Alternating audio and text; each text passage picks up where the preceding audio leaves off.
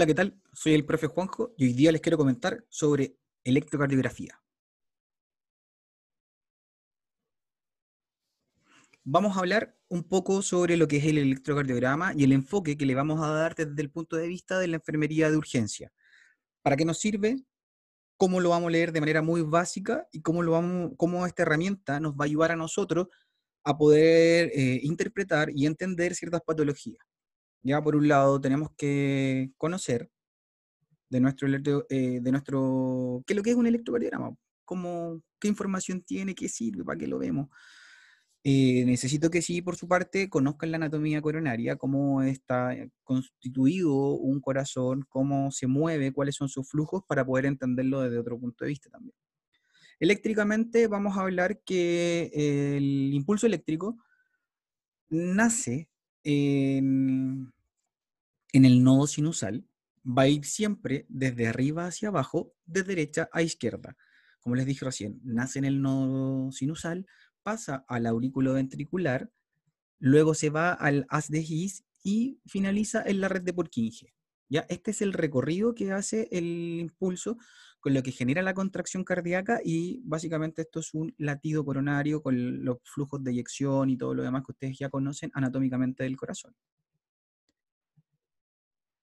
El electro que lo que hace básicamente mide la actividad eléctrica del corazón. ¿Y cómo hace esto? Mediante electrodos que nosotros colocamos sobre el paciente para captar señales en forma de líneas sobre un papel. Eso es el electrocardiograma. Pero cada vez que nosotros nos vemos enfrentados a un electrocardiograma, nos preguntamos qué son cada una de las líneas que está ahí, porque es bastante la información que entrega. Tengo muchas líneas y yo no lo logro entender. ¿ya? Vamos a tratar de explicar línea a línea y para qué nos van a ir sirviendo cada una. Para empezar, vamos a hablar de ondas. ¿ya? Las ondas son el paso de este impulso eh, activador a través del sistema de conducción. ¿Ya? El paso del impulso activador a través del sistema de conducción y sus efectos sobre el miocardio se reflejan en el electrocardiograma mediante diferentes deflexiones en la línea basal. La línea basal la vamos a definir como la línea isoeléctrica. Em, le vamos a colocar letras a cada una de las ondas, por ejemplo, el P, la Q, la R, la S, la T y la famosa onda U. ¿Hay más ondas? Sí, pero necesito que manejemos esta para poder avanzar. Recuerden que estamos hablando de electrocardiografía básica, para poder seguir avanzando. La primera onda que a nosotros nos aparece es la onda P, la cual nos refleja a nosotros la despolarización auricular.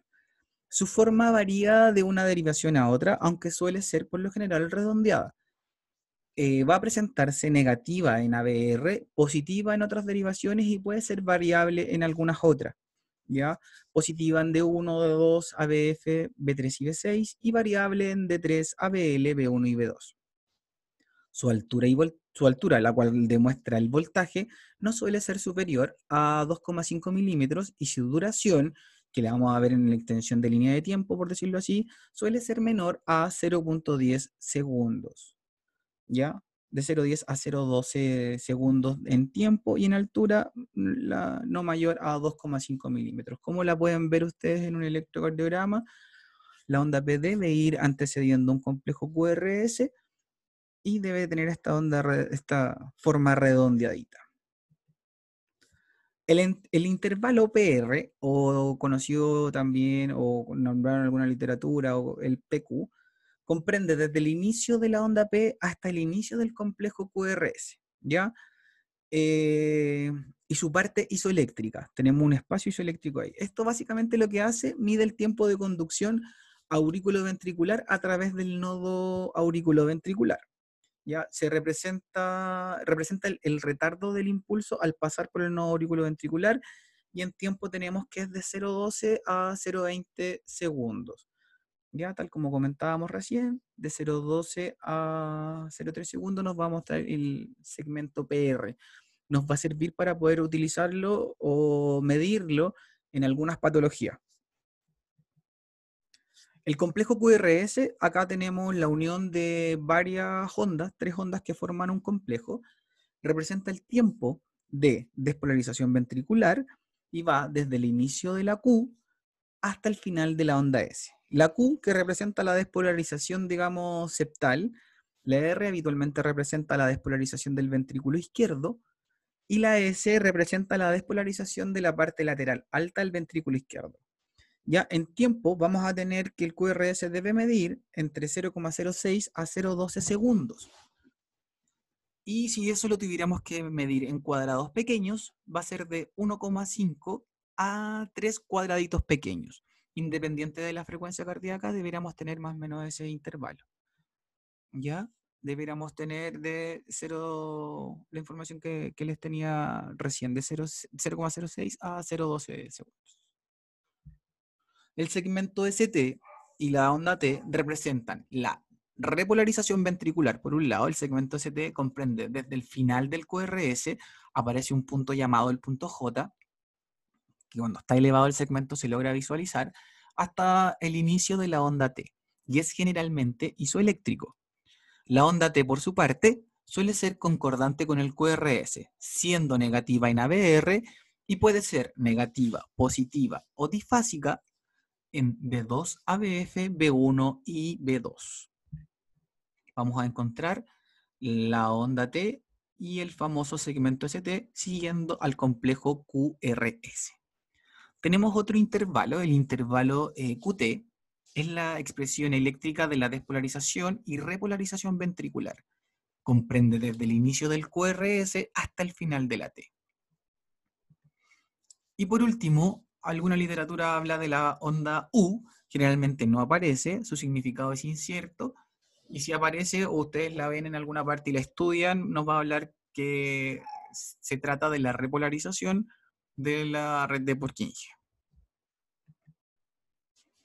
Si juntáramos toda la información que tenemos hasta el momento, esto parte con una onda P, seguido por un complejo QRS y finaliza con una onda T. ¿Ya? Aquí hay bastante información que nos va a servir. Al inicio, por ejemplo, tenemos el intervalo PR, tenemos el complejo QRS, el intervalo que tú, que, perdón, eh, QT y el segmento ST. Información que nos va a servir para ir entendiendo. Resumiendo, van cierta cantidad de ondas que nos van entregando información, las cuales forman algunos un complejo y otras forman unos segmentos. Y toda esa información va a ser vertida en este papel milimetrado del papel milimetrado para poder imprimir el electro y que se nos vea ah, en una cosa estándar, va a tener una velocidad estándar de 25 milisegundos. Siempre deben verificar ese rango. Los cuadrados grandes eh, miden 5 eh, milímetros y los cuadrados pequeños 1 milímetro. A una velocidad de 25 milímetros segundo, cada cuadrado grande representa 0,20 segundos y cada cuadrado pequeño 0,04 segundos. Esa información nos va a servir para cierta técnica que vamos a realizar. Puntos importantes para la interpretación. Con, estos, con estas cinco preguntas, los cinco puntos mágicos de un electro, ustedes van a poder eh, dar o entender cómo se está comportando un electro sin ponerle ningún diagnóstico, sino que interpretando lo que ustedes están viendo para poder iniciar. ¿Cómo es el ritmo? ¿Cuál es la frecuencia cardíaca que tiene?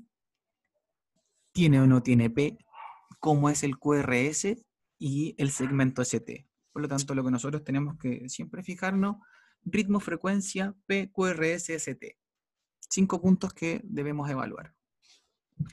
El ritmo, por un lado, vamos a ver si es regular o irregular. ¿Cómo vamos a realizar esto? Vamos a buscar las R del complejo QRS y vamos a ver la distancia que tienen una con otra. Si la distancia que tiene una R de la otra es regular, es seguida entre los latidos, entre los complejos, vamos a decir que tiene un ritmo regular. Pero si estas R son indistintamente irregulares, no tienen la misma presencia en el mismo tiempo, intervalo de tiempo, vamos a decir que esto es irregular. ¿Para qué me sirve esto? Para, por ejemplo, poder calcular la frecuencia cardíaca. Gran parte de, los equipos nos entrega la información. Nos dice a nosotros cuánto tiempo o cuál es la frecuencia cardíaca. En el caso que tuvieran duda o lo quisieran hacer, tenemos la siguiente fórmula. Perdón. El ritmo regular eh, solo nos va a servir para el ritmo regular. Fórmulas para hacer esto, chiquillos, tienen muchas, van a poder encontrar muchas en internet y bastante literatura sobre esto. Yo les voy a recomendar dos. consiste una de ellas, por ejemplo, en dividir 1500 entre el número de cuadrados pequeños que existe entre un complejo y otro. Entre R y R ustedes ven cuántas cantidades de complejos pequeños hay y eso lo van a dividir en 1500. Por otro lado, pueden dividir 300 entre la distancia en cuadrados grandes que hay entre dos complejos. Cuentan la cantidad de cuadrados grandes, lo dicen 300 entre los cuadrados grandes y 1500 entre los cuadrados pequeños. ¿Ya? Si tuviéramos que hacerlo, por ejemplo, en un electro, yo mido 1, 2, 3, 4 cuadrados grandes, idealmente que tengan la misma distancia. 1, 2, 3, 4 cuadrados grandes, 300 dividido en 4 y me va a dar un resultado. Si quisiera dividirlo en los pequeñitos, cuento la cantidad de pequeñitos que hay y 1500 los pequeñitos y me va a dar la frecuencia cardíaca. Por otra parte, tenemos los ritmos irregulares, en los cuales el complejo QRS no mantienen la misma distancia entre todos. Por lo tanto, ¿qué vamos a hacer aquí? Vamos a, vamos a tomar 30 cuadrados grandes, que son 15 centímetros de una regla normal, que equivalen a 6 segundos, y eso lo vamos a multiplicar por 10. ¿Ya? Van a tomar entonces eh, 30 cuadrados grandes, van a contar cuántos complejos QRS existen en ellos y eso lo van a multiplicar por 10, ¿ya? Si lo lleváramos un electro, contamos la cantidad de 30 cuadrados grandes, cuántos complejos voy a tener dentro de esto y eso lo multiplico por 10 y eso me debiera dar a mí la frecuencia cardíaca en un ritmo irregular. Les vuelvo a reiterar, es muy probable que las máquinas le entreguen esa información, pero más o menos si tienen alguna duda lo pueden verificar. Por lo tanto, 5 cuadrados grandes equivalen a un segundo, 300 cuadrados grandes a un minuto, 25 cuadrados pequeños un segundo y 1500 cuadrados pequeños eh, a un minuto. Información que les puede ayudar. Cuando la P, tenemos que evaluar la P. La P siempre debe estar presente delante de un complejo QRS. ¿Ya? Eh, el no estar implica que no se despolarizaron las aurículas, es decir, que el impulso que se produce por debajo de esta, eh, algo le puede suceder el ritmo y los latidos nodales o ventriculares. Ya, por lo tanto, siempre tiene que anteceder una P a un complejo QRS, si no algo está pasando. Ya todas las ondas P deben ser iguales en las mismas derivaciones, positiva en D2 y negativa en ABR. Algunas arritmias auriculares patológicas eh, eh, presentan la onda P ciertas variaciones. Por ejemplo, el caso de la fibrilación auricular, aparecen las ondas F, que son irregulares y caóticas cuando tiene que estar esta onda. Lo mismo sucede en el flater auricular, que aparece la onda F mayúscula, que son regulares en forma de diente de sierra o diente de serrucho, que le llama la gente. Son cosas que nosotros nos van marcando diferencia pero en relación a diferentes patologías. Lo vamos a ver cuando veamos las arritmias, pero se produce, por ejemplo, el problema, si es la P, tenemos problemas auriculares.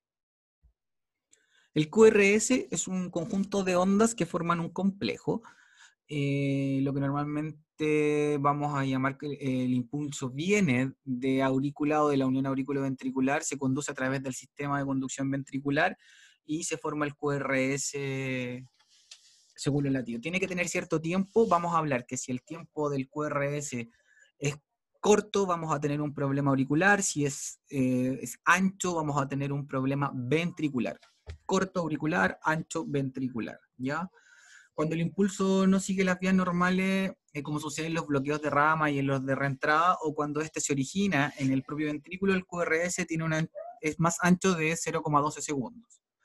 ¿Ya? cuando hablamos del segmento ST y la onda T, la elevación de, anormal del ST nos puede mostrar lesión miocárdica, pericarditis o una embolia pulmonar, y por otro lado, una onda T alta o la famosa llamada las T picudas nos puede eh, hablar de, de una isquemia miocárdica o una hiperpotasemia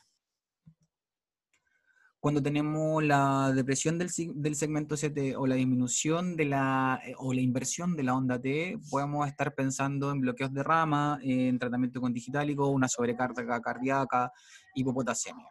Ya, si ustedes se dan cuenta, la interpretación de un electrocardiograma no, no necesita de un gran conocimiento inicial para saber si está bien o está mal o algo anda raro Ya yo necesito que eh, saber cinco cosas, cómo está la frecuencia, cómo está el ritmo, cómo está el QRS, las P y el ST, y con eso ya podemos ir eh, tomando decisiones. Si la frecuencia está rápida y el ritmo y el QRS se, se presenta, perdón, si la frecuencia está rápida y es irregular, estoy hablando de una taquiarritmia.